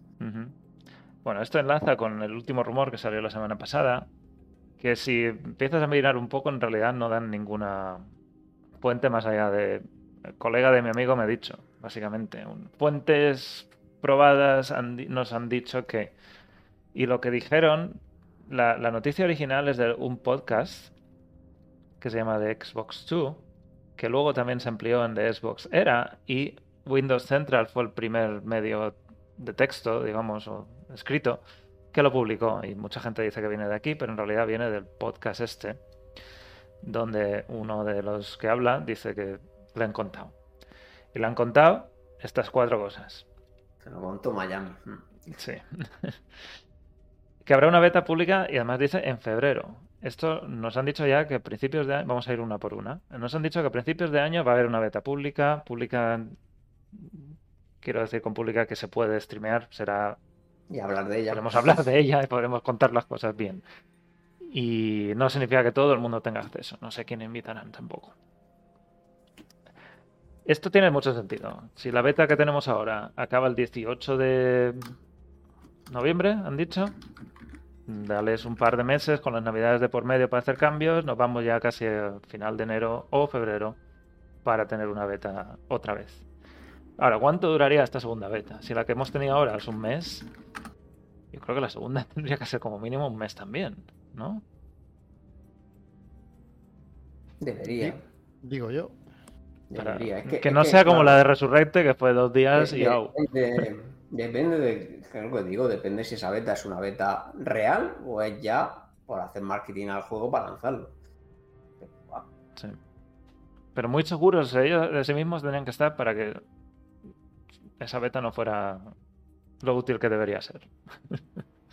Pero bueno, es que mm, está diciendo que la beta abierta es para los servers. No, esto no es una beta abierta, ¿eh? O sea, no. En principio, una beta abierta no han dicho nada. Ujú. Esta es pública, la simplemente. haya, pero- Bueno, creo, creo que en el último vídeo, y no sé si es que se le escapa, pero el Rob Ferguson en algún momento dice Open Beta. Mm, tendría que mirarlo otra vez. igual es que se lía un poco se hace la picho el lío, pero a mí me suena que sale de su boca Open Beta en algún momento, me quedé diciendo, hostia, porque yo lo que iba diciendo, no, no es lo mismo beta abierta que beta pública, Sí, no, no es lo mismo. Pero- Hombre, vamos a ver, si una open beta, pues estaría bien también que hicieran, aunque sea de un fin de semana. A lo mejor eso, unos tres tests, un test de estrés. no, Claro, claro. no había problema, Eso pero debería, debería ser independiente de la, de la beta pública. Claro, normalmente todos los anuncios ya, o sea, tú empezarías anunciando una beta pública a principio de año y ya la Open Beta sería algo que anunciarías cuando estuviera todo finiquitado, ¿no? Que puede ser a lo mejor el último fin de semana de la pública, la abren a todo el mundo y ya está. No tiene por qué ser un- otro, otro periodo. No sé cómo lo, lo querrían hacer. Pero bueno, este, esto de febrero, febrero tiene mucha pinta de que si no es febrero va a ser finales de enero para una beta pública. Si es que dura un mes, que es lo que creemos que debería durar, para, para una segunda Ya fase. marzo. O marzo, sí que se puede ir a marzo también, sí que al final. Se podría ir a marzo. Es que De depende cuando esté como quieran que lo vean. Está claro que el Diablo 4 como está ahora mismo no quiere que lo vea el público en general. Pues hasta que no esté así, no, no van a hacer la beta, pues si no tiene sentido. Ya hubieran hecho esta, Sí. esta pública. La segunda es que la precompra que se abriría el 8 de diciembre daría acceso a esta beta pública de febrero. Algo que, en fin, no, no, des- no descarto yo tampoco. En Diablo de Resurrected, de hecho, la co- precompra daba acceso al primer fin de semana de beta. en a- en algunas expansiones del juego también lo han hecho. Sí. O sea, no es algo descabellado.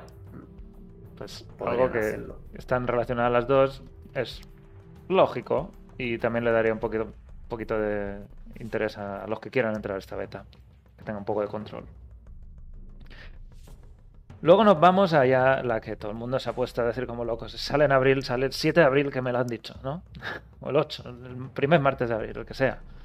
Bueno, el tío dice que le han dicho que su primo del hermano le ha contado que la fecha sería en primavera y dice que abril es lo que se está barajando. Ahí aquí, abril, a mí me, me un poquito, abril, demasiado cerca como para que una beta pública que empiece en febrero sea útil. Si, seguimos esta, esta lógica, la beta empieza en febrero, dura un mes, se acaba en marzo y el juego sale en abril. Eso es menos de un mes para hacer cambios que podrían ser significativos si el feedback de la beta no es bueno. ¿Cómo lo veis? El, el abril este, 2023. Hombre, Yo justito, creo que, que ya lo comenté, lo veo justo, sí, Sí. como tú. La semana pasada lo hablamos un poquito, pero ahora ya. Es que ha salido en tantos sitios que ya parece que se haya confirmado. No, no, esto no es nada confirmado. Esto es un tío que ha dicho que lo han dicho. Puede ser más seguro, ¿no? Lo que sus fuentes, pero mucho cuidado con lo que vayáis diciendo por ahí. Rob, ¿decías? no, eso que justito, y teniendo en cuenta que, que la beta empieza en febrero, pero aún así, aunque empezara en enero, yo también lo veo justo. Es que no te da tiempo a iterar sobre las cosas. O eso o hacen lo que decía Frodo, que han hecho con, con Immortal.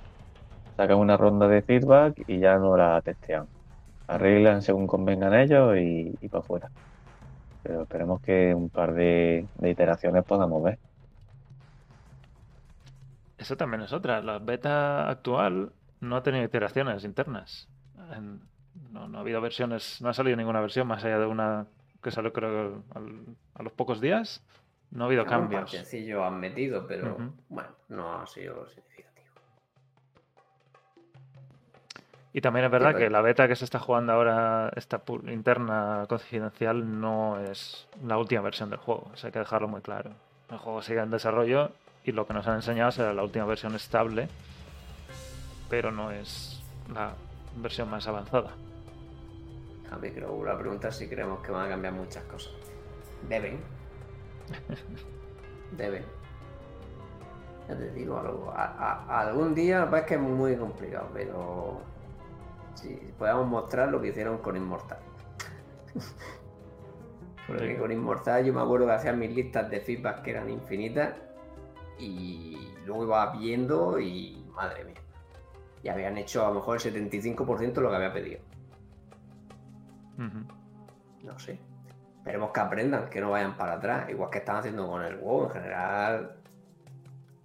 Intentan escuchar, que esto no es la época de Diablo 3. Que bueno, hasta en Diablo 3 iban escuchando, lo que pasa es que con años de retraso, ¿no? Sí, con, con Basio que no, no daba una tampoco. Estaba tan seguro de sí mismo. Ese fue el problema en general un poco, ¿no? También es que, que con Diablo 2 todavía tenían, ellas, eran ellos los que estaban desarrollando el género y ahora que hay tanto competidor y que se ha hecho tanto en el mundillo de la RP, la RPG, da la sensación que Blizzard es como todavía no se ha dado cuenta de que o se pone al día o no, no lo peta. Bueno, sí que también es difícil saber lo que la gente va a querer realmente, sobre todo un público muy amplio, ¿no? Es lo de siempre, hay mucho- hay muchos Sí, sí, juegos sí. que cada uno tiene sus cosas buenas, pero es que a todo el mundo no le gusta todo de todos los juegos, entonces pues es un poco... No, ese, es verdad, si yo me refiero más a cómo han abordado Diablo 3 y cómo han abordado Diablo 4 y la diferencia de El desarrollo, ¿no? en cuanto a humildad, apertura, en cuanto a opiniones y todo. Bueno, Sí, equipos pero muy bueno, todo- distintos. Todos esperamos que hagan... Bueno, que hagan caso, vamos, al final por lo menos leer el feedback, valorarlo, porque al final no tiene que hacer caso a la gente siempre. La gente muchas veces no sabe lo que quiere, luego le das lo que quiere y no le gusta. No, claro. La, la Y, gente habla mucho sin tener ni idea de, de luego cómo va a resultar, ¿no? y las cosas hasta que no las pruebas muchas veces no entiendes cómo funcionan. ¿no? Sí, sí, sí. Pero bueno, por lo menos tienes que estar pues, abiertos, leerlo, recopilarlo, valo- valorarlo siempre. Y bueno, yo creo que en general en Immortal lo están haciendo bastante bien. Tal vez lento, pero lo que es a nivel calidad de vida y demás, prácticamente todo lo que hemos pedido importante lo han metido. Más tarde, más temprano, pero por lo menos se nota que están leyendo el feedback, buscan alguna solución y la implementan. Y los cuatro esperamos que, que mínimo, que mínimo, no, no hagan peor que en Immortal, que vamos, madre mía, ya sería el colmo.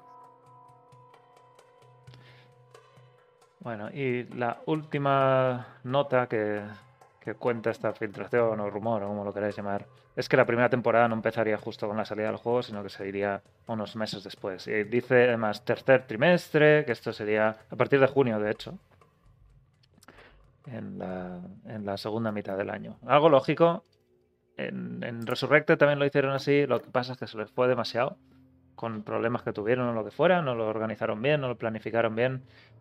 Pero yo creo que en Diablo 4 lo lógico sería que empezáramos todos tranquilamente, nos acabáramos la historia, exploráramos un poquito las builds, el modo este aventura o mundo abierto, y luego ya una temporada que empiece un poquito más tarde. Porque creo que, no sé si fue Rob que lo dijo alguna vez, de que empiezas a jugar el juego, te lo acabas de comprar y de repente te pongan ahí en la cara, toma, compra el pase de batalla ya. ¿Lo dijiste tú, Rob? Sí, sí, pero fue error. Puede ser. Bueno, sí, sí, vamos a ver, sí. Vamos, vamos a suponer que esta, esta persona acerta en todo, ¿vale? Pues entonces que sepáis que, que en abril vamos a jugar a, a la beta de pago, que es muy frecuente últimamente. Y entonces la primera temporada será el lanzamiento de verdad. y ya está. Sí. Porque vamos, con esos márgenes de tiempo sería así. Con esos márgenes, desde luego. Si tenemos que tener una beta que sea útil. Sí, sí. En fin. La credibilidad que le doy a esto es que depende mucho de todo. Esto es casi seguro. Esto es bastante seguro. Esto me chirrea un poco y esto es casi seguro. Así que... ah, no sé. Abrir yo lo veo demasiado ajustado. Yo pienso más que se va a ir a, a mayo, junio, como mucho. Mayo además, aniversario de Diablo 3, si es el, el 12 creo que fue, de mayo, o el 15 de mayo, El 15. el 15. Tenemos dos, dos meses de aniversario en Diablo 3 en mayo y en Diablo 2 en junio, así que sería muy buena oportunidad para hacer un homenaje también. Pero bueno, abril es lo que se rumorea. Ya pensad lo que queráis. Somos a la opinión que, al menos mi opinión, yo la da muy claramente. Y no sé si tenéis una distinta, creo que estáis igual que, que yo, ¿no? Demasiado Bueno, por los lo único que no ha pelos. dicho nada es Arkham, creo. Sí, ¿cómo? Arkham, ¿tú qué? Abril sí. dicho. 31, 31 de diciembre de 2023. Ah, bueno, Para homenaje con Diablo 1, Arkham- ¿eh? Arkham es optimista, se ha ido ahí al. No, La vuelta a los dirán, orígenes. dirán el 24 o el 21. El 21 sería mejor cuando empieza Navidades.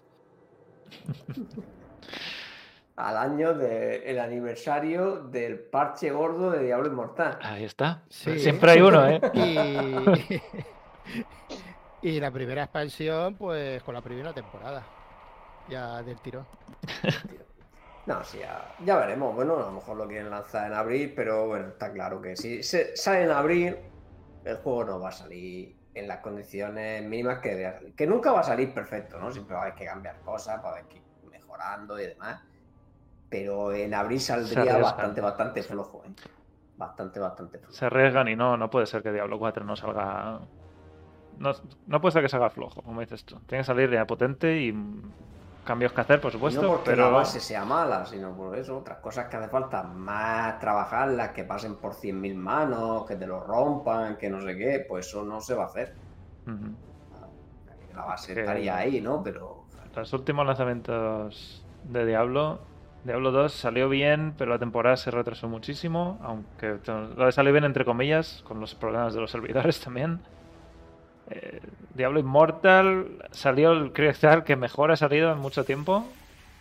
eh, tuvo muy pocos problemas de lanzamiento. ¿no? Aunque he tenido que tener también muchísimos cambios de calidad de vida. Que... Y Diablo 3, pues ya sabemos lo que pasó. Ahí sí que fue de los más problemáticos.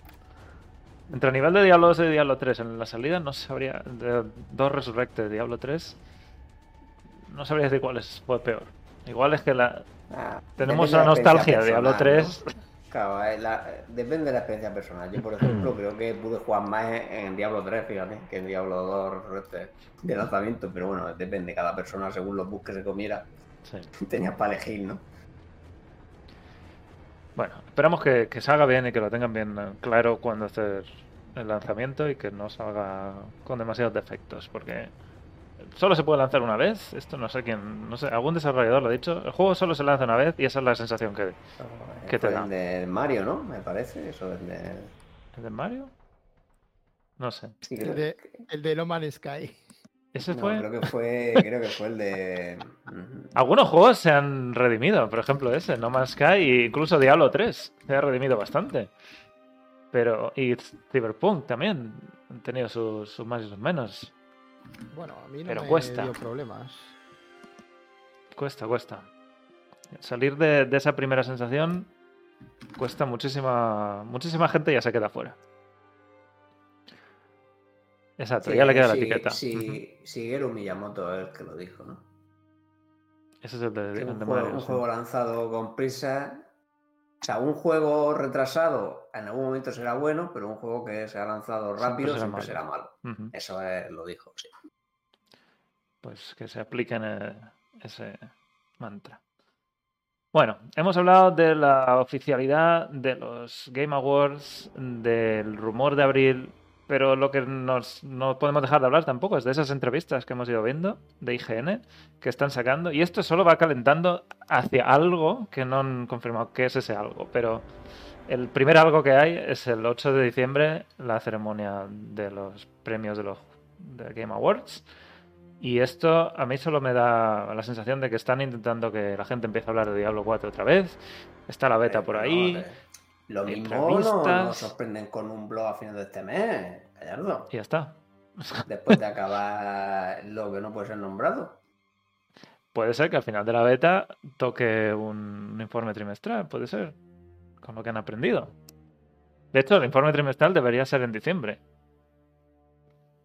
Y no. No sé si será el último o qué, pero tampoco han dicho que el último que tuvimos iba a ser el último. Así que las cosas deberían seguir por ahí. En fin, entrevistas que van saliendo, que algo están calentando, quieren que se hable en los medios de Diablo 4, mm, volver a ponerlo en el mapa. Y eso solo significa que hay algo por delante muy pronto. Y luego tenemos a los libros, que lo hemos hablado ya hace bastante, que de hecho primero, ¿dónde está? Este, el de historias de terror, las historias de la biblioteca orátrica, este salió hace unos días. Yo lo, este, lo tengo comprado, lo tengo que recibir aún. Cuando lo tenga, lo leeré un poquito, haré un poco de algún análisis, a ver cómo es. Son historias cortas. spoilers, Si hay spoilers. Si hay spoilers, a lo mejor, de Diablo 4, quién sabe. ¿Lo, ¿Lo habéis comprado vosotros? ¿Lo tenéis encargado? Yo sí. Arkan sé que sí. Pero no viene hasta 9 de diciembre. A mí me dice que me llega a final de noviembre. Ya veremos. Mm, En una semana. Por una cosa supuesto, por supuesto que quejarse, porque siempre te cae un descuento. así. Ujú. bueno, pues este es el 8 de noviembre. El segundo, el libro de Loras, al estilo del libro de Caín, libro de Tirael, libro de Adria, una enciclopedia. Este tiene fecha de ahora mismo, hoy en día, como el 18 de abril. Que es, es, eh, muy sospechoso que sea en abril, porque eso es lo que dice el rumor este, va a salir en abril. El 18 de abril cae en. En martes, eso es, se va confirmando. Sería mucha casualidad que el juego y un libro salieran el mismo día, ¿no? Podemos ver lo que pasó en el 3, con la Orden, con Tormenta de Luz, y el juego y la expansión. ¿Salió Tormenta de Luz y la expansión el mismo día? No, lo sé, no tengo las fechas a mano, pero eso lo podemos ver. Hmm. Salió antes, salió antes. Pero bueno, un libro que sale en abril, donde se supone que de salir el juego. A mí me parece también que esto le quita más peso, le quita peso al rumor de abril. El libro Lo debería salir es Que antes. salga antes, Sí. un par de meses antes. Para que la gente se lo lea. Porque ese sí que, sí que va a llevar algún. Spoilercillo. vamos, introducción ¿no? a la historia de Diablo 4 seguro, porque Lora. Es Lora, vamos. Claro, Vamos es el punto de conexión entre Claro. el Diablo de antes y este. O sea, Sí. Ah, probablemente te hable de cómo se ha quedado el mundo después de Diablo 3. Ujú. O sea, una introducción al santuario otra vez, lo mismo de siempre, y luego algo de conexión entre esos años. Así que esto yo, yo veo que esto debería salir antes del juego. Pero bueno, Sí, mucho antes. también van por departamentos distintos, los de publicación de material con los de juego, y cada uno igual necesita sacarlo en cierta fecha. Y el último es una novela gráfica eh, de Vulcatos, que sale a finales de junio, y esto ya también sería probablemente después de la salida del juego. No sé qué pinta ahí, y si empleará alguna historia o si tiene alguna relación siquiera con Diablo 4, pero ahí está. Así que tenemos uno que ha salido. No ¿Mm? visitamos esa zona, ¿no? En Diablo 4. Habría que Esa es para la expansión, porque la expansión, como ha dicho Arkham, va a salir con la primera temporada en junio. O sea, y nos meten, to- nos meten to- toda la otra zona entera, ¿no? Ahí a los tres meses. La beta de la beta. Bueno, pues esos son los tres libros que tenemos por delante. Bueno, uno por detrás, dos por delante. A ver cuándo me llega este. Podemos contar un poquito de qué, de qué habla. Pero son relatos cortos. No sé si alguno tendrá que ver con algo que conozcamos. Espero que sí. O alguno tendrá relación con lo que pasa en Diablo 4. Y más allá de eso, no hay ningún anuncio de merchandising ni nada más. No sé si lo habrá. Yo creo que a estas alturas ya no debería haber Ninguna sorpresa. Este, maravilloso. Bueno, sí. Las cartas del tarot que salieron. Y ya está. Y ahora ya solo queda ver cuál es vuestra vuestra puesta en la porra que hemos abierto aquí en la web. Os dejo el enlace. Participad. Estos son los botes que tenemos hasta ahora. Si ganáis, si acertáis el día, ah, hacemos un sorteo entre los que hayan acertado el día de una copia de Diablo 4. Así que pasaos. Tenéis que estar simplemente registrados en la web. Ponéis el día que creéis que va a salir y participáis.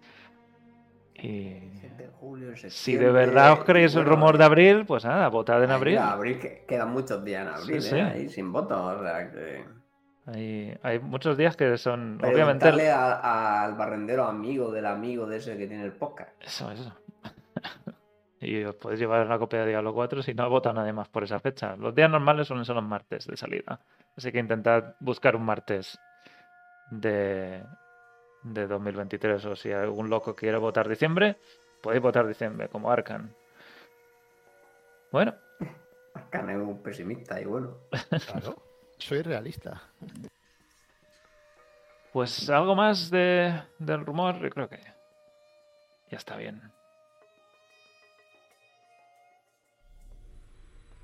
Vale. Pues vamos a pasar a la despedida. Lo dejamos aquí. Pronto todos sufriréis como yo he sufrido.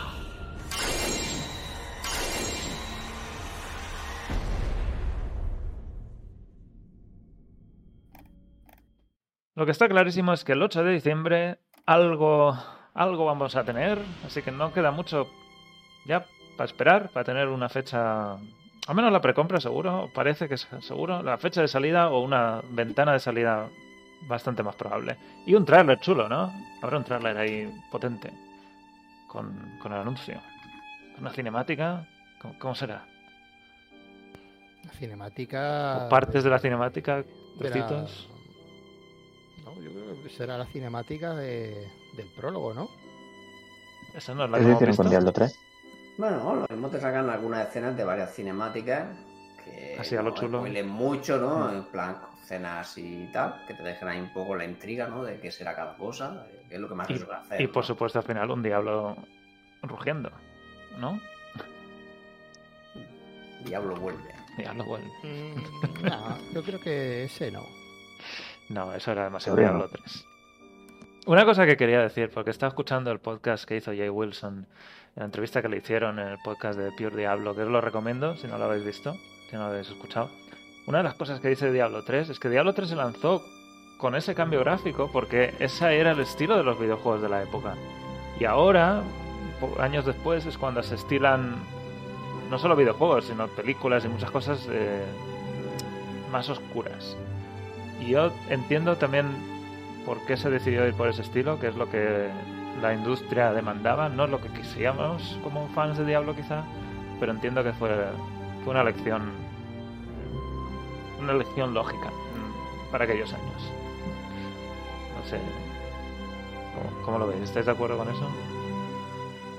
Jamás. Depende de- siempre depende del motor. Exacto, el motor, la tecnología, sí, sí. Bueno, pero a ver, salvado a distancia. Poe tiene también muchas cagadas, pero Poe tenía mucho más el rollo de Diablo gráficamente. Pero era un juego mucho crudo. más menor.